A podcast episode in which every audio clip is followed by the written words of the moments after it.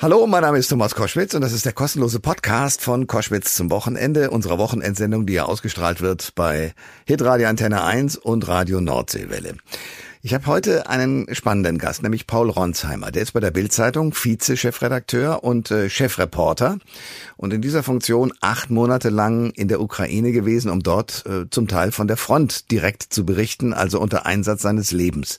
Warum macht man das? Wie wird man das? Und was hat er für Erkenntnisse aus der Ukraine? Aber nicht nur dort war er, er war auch äh, bei der WM in Katar und er hat äh, bestimmte Flüge, beispielsweise von Nawalny, als der fast umgebracht wurde, mitverfolgt und war mit im Flugzeug dabei. Also was treibt diesen Mann um, diesen Reporterjob so zu machen und zwar auch mit dieser Qualität und mit diesem Biss immer der Erste zu sein? Die Antworten gibt es in diesem Podcast. Der Thomas Koschwitz Podcast. Ihr hört Koschwitz zum Wochenende jetzt mit einem spannenden Mann, den wir schon häufiger im Programm hatten. Endlich erwische ich ihn sozusagen im Studio und nicht auf irgendwelchen Telefonleitungen im Kriegsgebiet. Aber fangen wir das Ganze mal anders an. Wenn man so das Jahr passieren lässt, dann kommen alle mit irgendwelchen Bilanzen, so auch Google. Und die Google-Suche in diesem Jahr hat drei Begriffe ganz nach vorne geholt. Platz drei Olympia, Platz zwei WM und Platz eins Ukraine. Das wollten die Menschen am meisten wissen, was ist da los. Das Schöne ist, ich muss nicht googeln, ich kann den Mann direkt fragen. Paul Ronsheimer von der Bildzeitung ist da. Herzlich willkommen. Vielen Dank für die Einladung, Herr Koschwitz. Ja, bevor wir über die Ukraine und die Tatsache sprechen, dass Sie da ja acht Monate lang waren, Sie sind äh, stellvertretender Chefredakteur der Bildzeitung und äh, Chefreporter und in dieser Funktion auch nochmal eben unterwegs gewesen bei der Fußball-WM in Katar. Äh, wie war das da für Sie?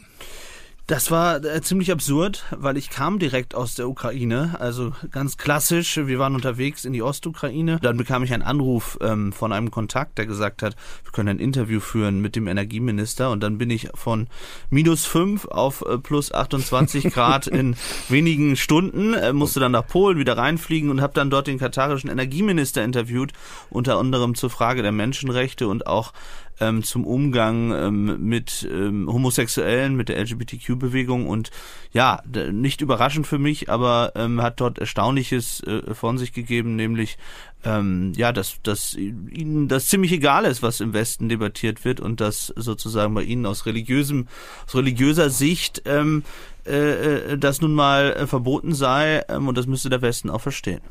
Nun sind Sie selbst, äh, Sie leben das offene homosexuell. Wie, wie fühlt sich das an, wenn jemand sagt, und zwar der Außenminister der Kataris, äh, Homosexuelle hätten einen Dachschaden?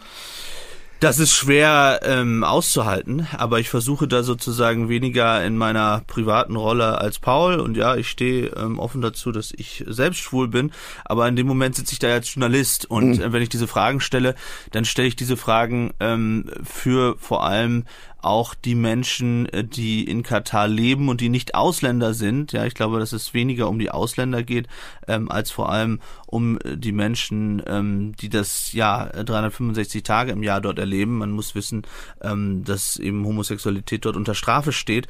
Deswegen habe ich es auch bewusst nicht angesprochen in dem Gespräch. Ich hätte ja auch sagen können, ähm, Sie sitzen hier einem Homosexuellen gegenüber. Das habe ich bewusst nicht gemacht, weil ich glaube, es hätte abgelenkt ähm, von der Frage, nämlich von der Frage, äh, der Menschen dort vor Ort. Ja, so haben Sie es ja auch in der Bild am Sonntag so beschrieben.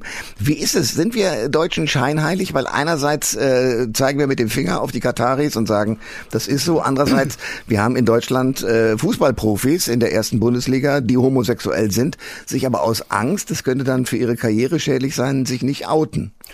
Ich glaube, in einer gewisser Weise äh, sind wir das, sind wir scheinheilig, ähm, denn äh, natürlich ist es so, dass es einfacher ist zu sagen, ich ziehe jetzt eine Binde an, ähm, einmal äh, während der WM ähm, oder ich setze mich ähm, wie die Innenministerin ähm, dort auf die Tribüne ich fand das alles richtig und ich fand es auch falsch, von Manuel Neuer da einzuknicken. Aber ich glaube, die Debatte war dann doch stark vereinfacht. Und natürlich haben Sie recht. Ähm, sicherlich wäre es viel schwieriger und wäre es auch sehr viel mutiger ähm, für einen Fußballprofi äh, zu sagen, ich gehe jetzt mit einem guten Beispiel voran ähm, und oute mich. Und äh, das ist ein guter Punkt. Das ist ja weiterhin nicht passiert. Wir haben zwar einen ehemaligen Fußballprofi wie Thomas Hitzelsberger, aber immer noch keinen aktuellen. Paul Ronsheimer, äh, Vizechef der Bildzeitung und ähm, ja, Chefreporter ist äh, bei Koschwitz zum Wochenende. Und wir reden sozusagen über seine politische Bilanz. Über die Ukraine sprechen wir gleich, denn da ist er als einer der bekanntesten Kriegsreporter über acht Monate gewesen. Ich will noch mal kurz ähm, auf äh, die WM in Katar kommen und das, was Sie dort auch erlebt haben. Robert Habeck war ja auch äh, in Katar und hat versucht, äh, dort äh, Gas zu, äh, also Gaslieferungen zu erzeugen. Ähm, was sagen die Kataris zu ihm eigentlich, zu Robert Habeck, unserem Wirtschaftsminister? Ja, sie lachen ein wenig, ist, ist mein Eindruck. Auch der katarische Energieminister, den ich dann darauf ansprach, ähm, ob denn Robert Habeck ähm, bei dem Gespräch, man erinnert sich an das Foto, ähm, was um die Welt gegangen ist, Robert Habeck, ähm, der sich dort verbeugt äh, vor diesem Energieminister. Und da sagte der zu mir, ja, also während der politischen Gespräche, da ging es nur ums Gas, nicht um die Menschenrechte. Ähm, das hat Robert Habeck dementieren lassen, dass er das auch angesprochen habe bei diesem Besuch.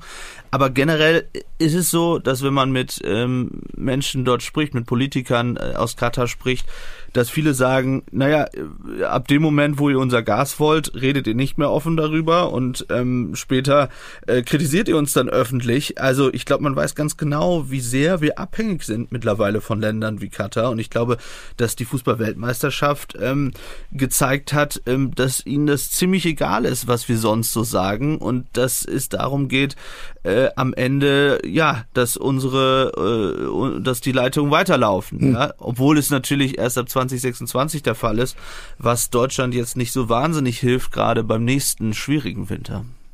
Paul Ronsheimer ist bei Koschwitz zum Wochenende einer der bekanntesten Kriegsreporter, acht Monate lang in der Ukraine. Wie ist Ihre Bilanz?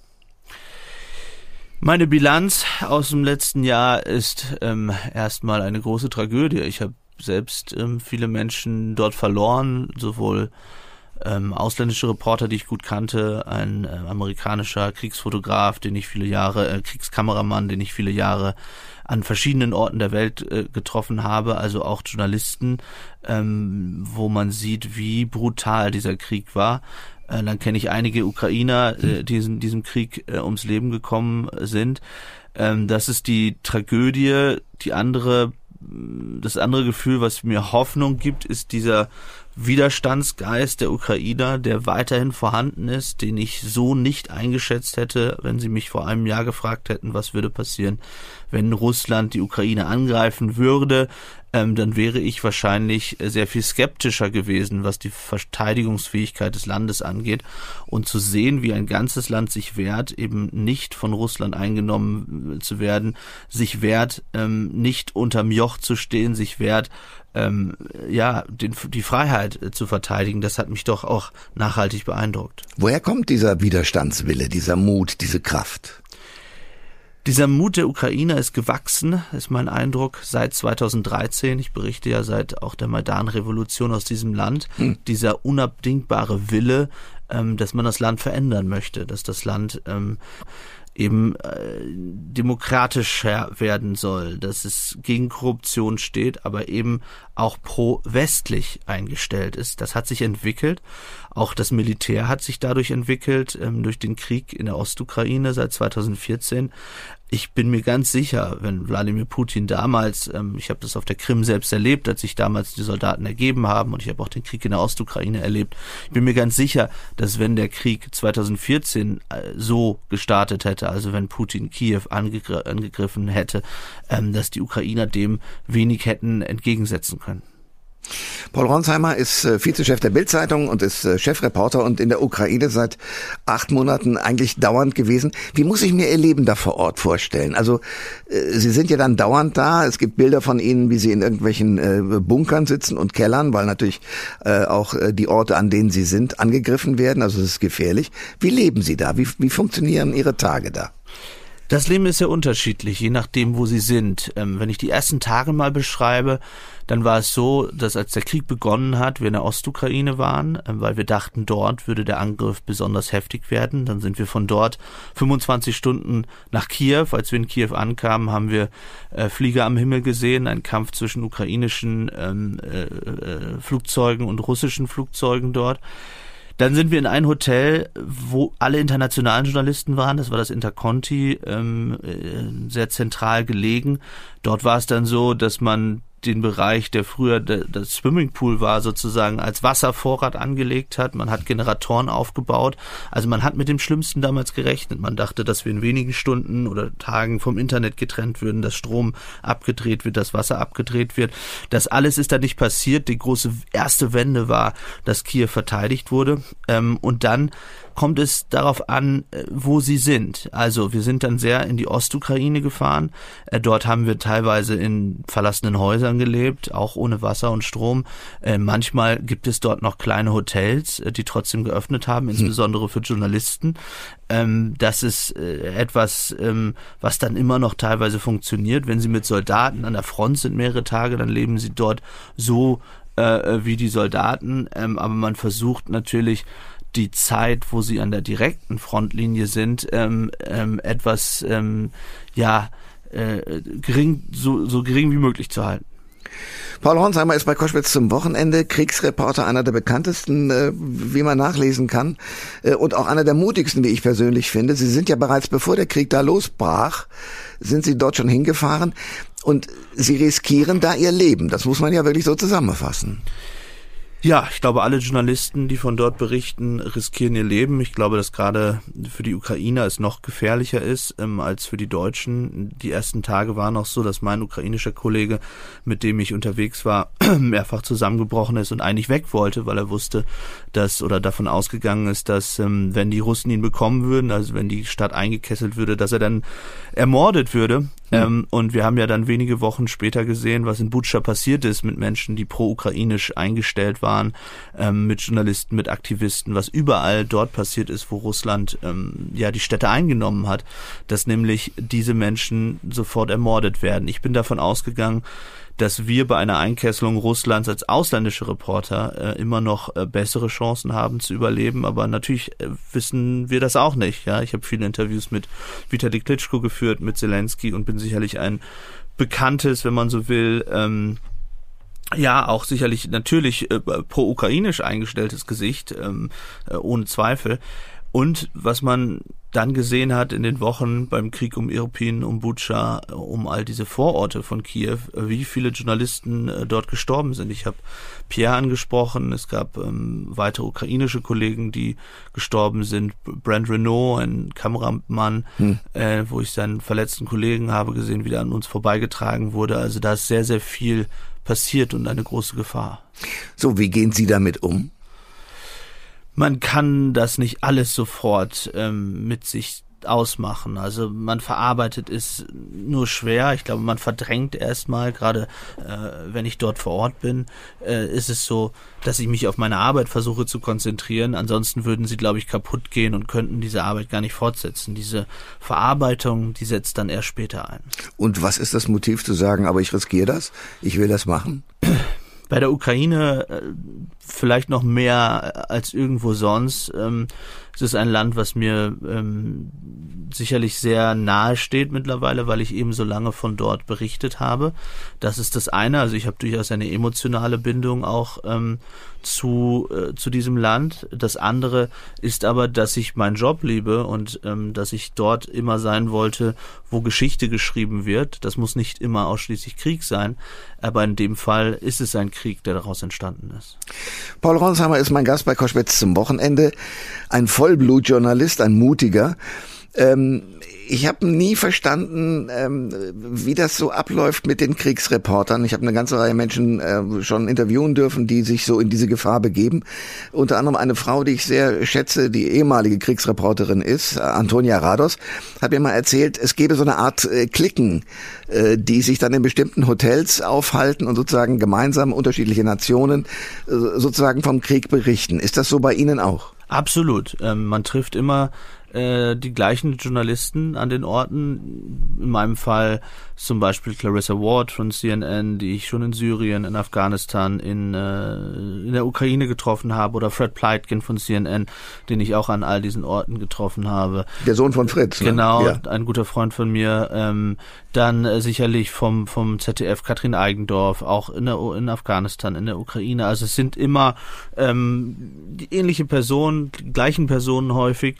Ähm, und man hat eine große Kollegialität Solidarität untereinander. Also es ist nicht so, ähm, dass dann alle irgendwie sagen oder in der, in der Innenpolitik passiert, ja, dass es da diese große, große Konkurrenz gibt. Mhm. Nein, man hält vor allem zusammen, insbesondere bei der Frage, ähm, was die ähm, Sicherheit angeht. Ja, also man tauscht sich aus, äh, man schreibt einander, äh, man versucht gemeinsam äh, damit umzugehen und ähm, das ist das, äh, was da passiert ist. Paul Ronsheimer ist mein Gast bei Koschwitz zum Wochenende. Ich habe den Eindruck, dass äh, äh, der ukrainische Präsident äh, Volodymyr Zelensky sie ziemlich ins Herz geschlossen hat, übertrieben gesagt. Stimmt das? Das weiß ich nicht. Ähm, müssen Sie ihn fragen. Ich mhm. kenne ihn einfach schon äh, ziemlich lange. Auch schon vor dem Krieg habe ich ihn kennengelernt. Ähm, und es gab da am Anfang des Krieges diese Pressekonferenz, ähm, wo es diesen Handshake dann gab von, von uns. Mhm. Ich glaube, daher äh, kommt möglicherweise äh, dieser Eindruck. Aber ich habe ihn sehr häufig interviewt. Ähm, ich habe ihn sehr häufig schon getroffen und sicherlich ist er, wie auch Time und Financial Times äh, geurteilt haben, die Person des Jahres. Warum ist er das? Ähm, weil er natürlich symbolisch für diesen äh, Widerstandskampf steht und weil er etwas gemacht hat, was vielleicht andere Personen nicht getan hätten, denn als der Krieg begann, wusste er ja nicht, wie es ausgehen würde und ich erinnere mich an die ersten Tage, die große Nervosität, die Militärberater, die gesagt haben, noch 48 Stunden, dann fällt Kiew. Das heißt, ähm, für Volodymyr Zelensky ging es da äh, sprichwörtlich, nicht sprichwörtlich, ging es natürlich äh, um sein Leben. Ähm, jede Minute, es gab ähm, dort Truppen in der Stadt, äh, die versucht haben, ihn zu ermorden in den ersten Stunden, die schon Wochen, Monate vorher in die Stadt kamen. Hm. Von daher, glaube ich, ähm, hat er äh, sehr viel getan für die Ukraine. Er ist ja eigentlich äh, Schauspieler und Comedian, also überhaupt nicht äh, Politiker.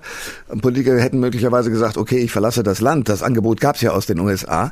Er ist geblieben mit so einer moralischen Stärke und die macht jetzt auch die moralische Stärke der Ukraine aus. Ist es tatsächlich so, dass man sagen kann, weil er im Grunde genommen, ich äh, formuliere flapsig, aus der Gaukler-Fraktion kommt, also Schauspieler und Comedian ist, hat er ein anderes Herz? Ob er ein anderes Herz hat, äh, weiß ich nicht. Ich glaube, dass er natürlich eine besondere rhetorische Kraft hat und auch eine Modernität mitbringt mit seiner jungen Familie, mit seiner Ehefrau. Er ist auf jeden Fall nicht ein post-sowjetischer äh, Präsident. Wenn ich sozusagen den Umgang dort erlebe, es ist alles relativ locker. Das war bei Petro Poroschenko, den ich sehr gut auch kannte, äh, anders, äh, würde ich sagen. Und er äh, steht für diese Modernisierung äh, der Ukraine durch ein junges Gesicht. Ob er ein anderes Herz hat, ich, das kann ich nicht sagen. Auch als Schauspieler oder besonders als Schauspieler ähm, kann er natürlich ähm, auch sich anpassen und ähm, sozusagen ja äh, etwas ähm, etwas zeigen, was vermisst wird in dem Moment. Ähm, und ich glaube, es gibt durchaus auch einiges ähm, an ihm zu kritisieren und was sicherlich aufkommen wird in den nächsten Wochen und Monaten, nämlich zum Beispiel die Frage der Medien, ähm, der Gleichschaltung der Medien und die Frage, was das Kriegsrecht mit der Demokratie macht. Das sind alles Dinge, die auf den Tisch kommen werden. Äh, was muss man kritisieren? Also, dass er sozusagen äh, diktatorische äh, Züge angenommen hat oder was ist die Kritik? Diese Kritik gibt es. Also diktatorisch ist vielleicht ähm, etwas, etwas zu viel gesagt, aber ähm, wenn Sie zum Beispiel die Fernsehkanäle äh, des Landes anschauen, dann haben diese äh, sich sehr angeglichen. Also man hat sozusagen eine Art Kriegsrecht auch in den Medien durchgesetzt, die dann ein bestimmtes Programm ähm, äh, zeigen. Da kommen dann seine Konkurrenten, wenn man so will, Petro Poroschenko oder auch Vitali Klitschko äh, sehr viel weniger vor oder fast gar nicht mehr. Äh, das ist sicherlich problematisch. Dann auch die Frage, äh, wie viel Macht der Präsident hat in Zeiten des Krieges und wie viel parlamentarische Kontrolle es gibt. Das sind alles Dinge, die ähm, ein bisschen unter den Tisch äh, gegangen sind in den letzten Monaten, was ja auch vollkommen klar ist, denn es geht jetzt äh, erst einmal ums Überleben. Aber ähm, ich denke, das wird noch äh, Thema werden. Paul Ronsheimer ist äh, Vizechef der Bild-Zeitung und äh, Chefreporter und ähm, acht Monate in diesem Jahr in der Ukraine gewesen als äh, Kriegsreporter und glücklicherweise jetzt gerade im Moment in Berlin und eben mal nicht in Gefahr, sondern ganz entspannt in einem Studio. Ähm, mich interessiert die, das Verhältnis, Sie haben schon angesprochen, äh, zwischen Volodymyr Zelensky und Klitschko. Sind die beiden oder warum sind die beiden Feinde? Die beiden sind äh, erst einmal Konkurrenten. Also es gibt immer wieder die Frage, ob Vitali Klitschko noch einmal antreten könnte oder überhaupt antreten könnte als Präsident. Wir erinnern uns, 2013 während des Maidans war er der Oppositionsführer Ja. dort und hatte große Chancen, ähm, auch damals Präsident zu werden. Warum ist seine Beliebtheit ähm, dann zurückgegangen damals? Ähm, er hat diesen Vertrag unterschrieben, ähm, den Frank-Walter Steinmeier und andere durchgesetzt haben äh, mit Janukowitsch zusammen. Das hat man ihm sehr übel genommen. Und dann ist Janukowitsch geflohen. Ähm, danach hatte Vitali Klitschko keine Chance mehr. Und dann hat er sich mit Petro Poroschenko zusammengetan, wurde dann Bürgermeister. Klitschko ist das einzige Gesicht, das immer noch da ist aus den Maidan-Zeiten. Man hört nichts mehr von Poroschenko, nichts mehr von Timoschenko, Jazenjuk. Ähm, das sind alles die Köpfe, die es damals gab. Und er ist in Kriegszeiten wieder sehr viel beliebter geworden, denn Vitali Klitschko war es, der ja auch für die Welt ein Gesicht war äh, dieses Krieges, insbesondere in den ersten Wochen und Monaten. Er ist, wenn Raketen eingeschlagen sind in Kiew, sofort dorthin, hat sich gezeigt, hat Interviews gegeben, hat Hoffnung ausgestrahlt zusammen mit Wladimir Klitschko. Und das ist etwas, ähm, wofür viele Menschen ihm dankbar sind. Das heißt, es gibt die Debatte, ob er bei einer möglichen Wahl, die allerdings erst 2024 wäre, antritt. Ähm, das Verhältnis von Zelensky und ihm war schon immer schwierig. Zelensky hat als Komiker äh, sich immer lustig gemacht über Klitschko äh, seit 2011, 12 bereits, ähm, dann auch äh, als er Bürgermeister wurde. Dann als Zelensky Präsident wurde, hat er versucht, äh, Klitschko ähm, bei seinen Rechten als Bürgermeister einzuschränken. Es gibt ein altes Gesetz, wonach äh, die Verwaltungskompetenz sozusagen theoretisch vom Präsidenten besetzt werden könnte. Also man hatte versucht, Klitschko zu entmachten. Das hat damals nicht funktioniert. Und jetzt gab es wieder einen Angriff von ihm ähm, in Kiew, also Zelensky gegen Klitschko, der sehr politisch motiviert schien. Und man kann davon ausgehen, dass dieser Kampf zwischen den beiden weitergeht. Wir sprechen über den Ukraine-Krieg hier bei Koschwitz zum Wochenende, dem brutalen Überfall von Wladimir Putin und äh, der russischen Armee. Ähm, äh, drehen wir mal das Bild kurz um, Paul Ronsheimer, bei uns im Studio. Sollte man ähm, mit den russischen Soldaten Mitleid haben? Mitleid ist, glaube ich, zu viel, äh, denn diese russischen Soldaten äh, stehen dort und morden und äh, jetzt kann man sagen, sie sind nicht freiwillig dorthin gegangen, zumindest einige, aber sie sind auch nicht zu Deserteuren geworden. Ich glaube, sie müssten wissen, was in der Ukraine passiert. Ähm, neben den Soldaten. Äh, auf der anderen Seite, ich erinnere mich an eine Situation, als ich ähm, in Liman war, das gerade befreite Liman im, in der Region ähm, Kharkiv. Und dort an hunderten toten russischen Soldaten vorbeigegangen bin, die dort in den Wäldern lagen, auf der Straße und alle jung zwischen 18 und 24, 25 vielleicht, also extrem junge Menschen, äh, die dort von Putin und von der russischen Armee hingeschickt wurden und es war klar, äh, dass sie sterben würden. Und jeden Tag sterben Hunderte. Äh, Das ist momentan die Kriegstaktik der Russen. Sie schicken immer mehr Soldaten rein, um wenige Meter Landgewinne zu machen, weil sie ähm, was die Ausstattung und was die Waffen angeht, ähm, immer schwieriger dastehen. Und das ist eine absolute Tragödie. Aber ähm, gleichzeitig fragt man sich, warum gibt es keine Gegenwehr? Warum gibt es keinen Aufstand? Warum gibt es nicht mehr Menschen, die äh, ja gegen Putin irgendwie etwas tun, auf die Straße gehen, ähm, sich wehren, öffentlich äußern? Und da glaube ich äh, hätte das russische Volk schon eine Verantwortung. Ja, aber äh, erfahren die wirklich genug? Also sind, sind die Russen so informiert, dass sie wissen, was da für Verbrechen passieren? Sie könnten sich informieren, wenn Sie wollten, denn es gibt ja Zugang zu ähm, Telegram, zu TikTok, zu Twitter ähm, und so weiter. Also die sozialen Medien, zumindest das aufgeklärtere äh, Volk in den Ballungszentren kann die Wahrheit erfahren, wenn man dann will. Aber natürlich, ähm, die russische Propaganda hat wahnsinnig gut funktioniert. Eben nicht erst seit jetzt, sondern schon seit 2014. Ich erinnere mich, wie da äh, eben diese äh, absurde Nazi-Geschichte erzählt wurde, dass jetzt Rechtsradikale die Macht hätten in Kiew ähm, und wo Klitschko zum Nazi gemacht wurde und so weiter und so fort, was insofern absurd ist, ähm, dass äh, Klitschko äh, Klitschkos Mutter Russin ist, sein Vater Ukrainer, also er steht auch noch symbolisch äh, für dieses Brudervolk, ähm, das es einmal war. Ähm, und dass da diese Propaganda einfach über Jahre so gewirkt hat, dass die Bevölkerung äh, das glaubt zum großen Teil. Es gibt ja eine ganze Reihe von Bildern auch hier im, im deutschen Fernsehen, wo man sieht, dass auch teilweise Leichen von Soldaten oder auch von äh, Zivilisten wieder ausgegraben werden, um Kriegsverbrechen zu dokumentieren. Das geht in die Tausende. Ich frage mich nur, ähm, also ein Krieg ist äh, per se mal etwas ganz Furchtbares. Was hilft das, diese Verbrechen zu dokumentieren? Äh, Putin wird wahrscheinlich doch niemals vor ein Gericht gezerrt werden können. Also wozu das Ganze?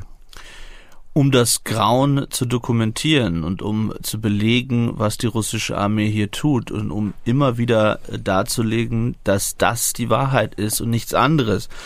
Und ich will, ich glaube auch nicht unbedingt daran, dass, äh, dass das passieren wird, dass Putin vor ein Gericht gestellt wird, aber man sollte da die Hoffnung auch nicht verlieren. Wer weiß, was in Russland passiert. Ähm, und wir haben schon einige äh, Diktatoren gesehen, von denen wir uns das nie hätten vorstellen können, dass das einmal passiert und dann ist es am Ende doch passiert. Paul Ronsheimer ist mein Gast bei Koschwitz zum Wochenende. Wir reden darüber, dass er acht Monate lang als äh, Kriegsreporter in der Ukraine war und dort auch wieder hingehen wird. Lassen Sie uns über Wladimir Putin sprechen. Sie haben es eben schon angedeutet, man weiß nicht, was passiert. Möglicherweise wird er im eigenen Land irgendwann mal auch entmachtet. Man hat jetzt in letzter Zeit Bilder gesehen, wo er sehr betrunken gewirkt haben muss. Äh, äh, in welchem Zustand ist Wladimir Putin, was zum Beispiel besucht, bedeutet auch sein Besuch auf der Krimbrücke? Also was, was ist das für ein Mensch und was treibt den im Moment gerade um? Also ob er das wirklich selbst war auf der Krimbrücke, das weiß ich nicht. Da gab es auch Spekulationen, ob das einer seiner Doppelgänger äh, gewesen ja. sein könnte. Ähm, ja, die Frage, war er da betrunken? Auch das äh, weiß ich nicht. Sie meinen die Ansprache, was sozusagen ja. die Raketenangriffe angeht genau. mit dem Sektglas. Wir denken immer in dem Moment, dass unsere westliche äh, Sicht äh, darauf funktioniert. Wir denken, wieso steht er da so komisch mit, mit einem Champagnerglas und sieht betrunken aus und sagt dann, es sei doch alles äh, äh, völlig in Ordnung, dass, die, dass Russland eben die zivile Infrastruktur angreift, weil die Ukraine das auch mache. Ich glaube, die Wirkung in Russland selbst ist anders. Ja, die russische Sicht darauf ist, glaube ich, ähm, ja, hier äh, zeigt er äh, Stärke und hier beweist er, warum äh, es richtig ist, ähm, dass wir die angreifen. Ja, und Prunk äh, und, und, und Champagner haben dort sozusagen eine andere Wirkung auf uns, was vermeintlich absurd erscheinen mag. Ähm, welche Chancen sehen Sie, dass dieser Krieg beendet wird? Und wenn ja, wenn, wenn er beendet wird, wie schnell? Ich habe momentan wenig Hoffnung, dass der Krieg beendet wird, ähm, denn ich glaube, dass Russland weitermachen wird, äh, insbesondere mit dem Beschuss der zivilen Infrastruktur. Ich glaube, das kann auch sehr gefährlich werden. Es ist bereits jetzt, aber es könnte zum totalen Blackout im Land führen, was Millionen Flüchtlinge äh, nach sich ziehen würde. Ich glaube nicht, dass Russland äh, momentan militärisch in der Lage wäre, neue Gebiete großflächig zu erobern. Es sei denn, zum Beispiel Belarus würde sich am Krieg beteiligen und Kiew angreifen. Das ist immer eine große Sorge der Ukrainer. Die Ukraine selbst ist gleichzeitig auch nicht in einer rasanten Weise fähig, ähm, neue Gebiete zu erobern. Das kann passieren im Winter beziehungsweise Frühjahr, aber nicht mehr in dem Tempo, in, dem, in dem das funktioniert hat im Spätsommer, Frühherbst und Herbst, ähm, denn man braucht dafür andere Waffen. Äh, es steht sozusagen jetzt eine klassische Grenze auch in vielen Teilen des Landes äh, zwischen Russland und der Ukraine, nämlich der Fluss Dnepr. Und ähm, da ist es sehr viel schwieriger, mit dem Kriegsgerät, was die Ukrainer haben, jetzt weiterzukommen. Das heißt, wir werden, davon gehe ich aus, den Krieg insbesondere rund um Bachmut, Ostukraine, in den nächsten Wochen wird der äh, weitergehen, auch heftig sein, aber ich glaube nicht, dass weder die eine noch die andere Seite ähm, in diesem Winter große Landgewinne machen wird. Paul Ronsheimer ist mein Gast bei Koschwitz zum Wochenende. Der Ukraine-Krieg äh, ist ein Thema, was uns in diesem Jahr und ihn ganz besonders beschäftigt hat. Ich will auf etwas anderes kommen. Sie sind ja jemand, der äh, nun wirklich sehr rumkommt. Wir haben am Anfang gesagt, Sie waren mal eben in Katar, um dort mit dem Energieminister zu sprechen. Äh, Sie haben den afghanischen Präsidenten besucht, Ashraf Ghani. Sie haben, als der noch im Amt war, Sebastian Kurz, den österreichischen Bundeskanzler porträtiert und begleitet, auch ein Buch drüber gemacht. Ähm, was treibt Sie um bei all dem? Sie wollen dabei sein, wenn Geschichte gemacht wird, haben Sie schon gesagt. Aber konkret bei diesen Situationen, was war da immer der Auslöser? Der Auslöser war, dass eine Person ins Zentrum des Interesses gerückt ist. Ähm, in dem Fall bei Ashraf Ghani zum Beispiel war es so, dass ich ihm lange aus Afghanistan berichtet habe, ihn dort auch schon interviewt hatte, Kontakte hatte dazu und dann eben auch über den, die Taliban berichtet habe, die Afghanistan äh, eingenommen haben äh, letztes Jahr mhm. und wollte seine Sicht äh, der Dinge hören, denn es gab ja die Vorwürfe, dass er mit einem Helikopter voller Bargeld geflohen ist und diese Fragen, äh, die habe ich ihm alle gestellt. Bei Sebastian Kurz äh, war es so, dass ich ihn kennengelernt habe, interessanterweise in der Ukraine 2014, da war er Außenminister und ich es wahnsinnig spannend fand, äh, wie so ein junger Politiker, fast mein Alter, ein Jahr jünger sogar noch, ähm, äh, in so kurzer Zeit an die Macht kommen konnte und ähm, habe deswegen ihn begleitet eine Zeit lang und auch Interviews mit ihm geführt. Ähm, das heißt, mein Interesse ist nicht automatisch ausschließlich dort, äh, wo geschossen wird. Mhm. Äh, ja, also dieses klassische Bild eines Reporters, der diesen Adrenalinschub irgendwie braucht und da immer an der Front sein will. Nee, äh, den gibt es nicht. Äh, sondern mich interessieren Personen ähm, und Entwicklung. Sie sind ja auch in dem Flieger gewesen, äh, in dem äh, Nawalny, äh, der Oppositionelle, der äh, sozusagen Alexei Nawalny nach Berlin ausgeflogen wurde. Ähm, Sie sind viel unterwegs, also Privatleben kennen Sie wahrscheinlich nicht.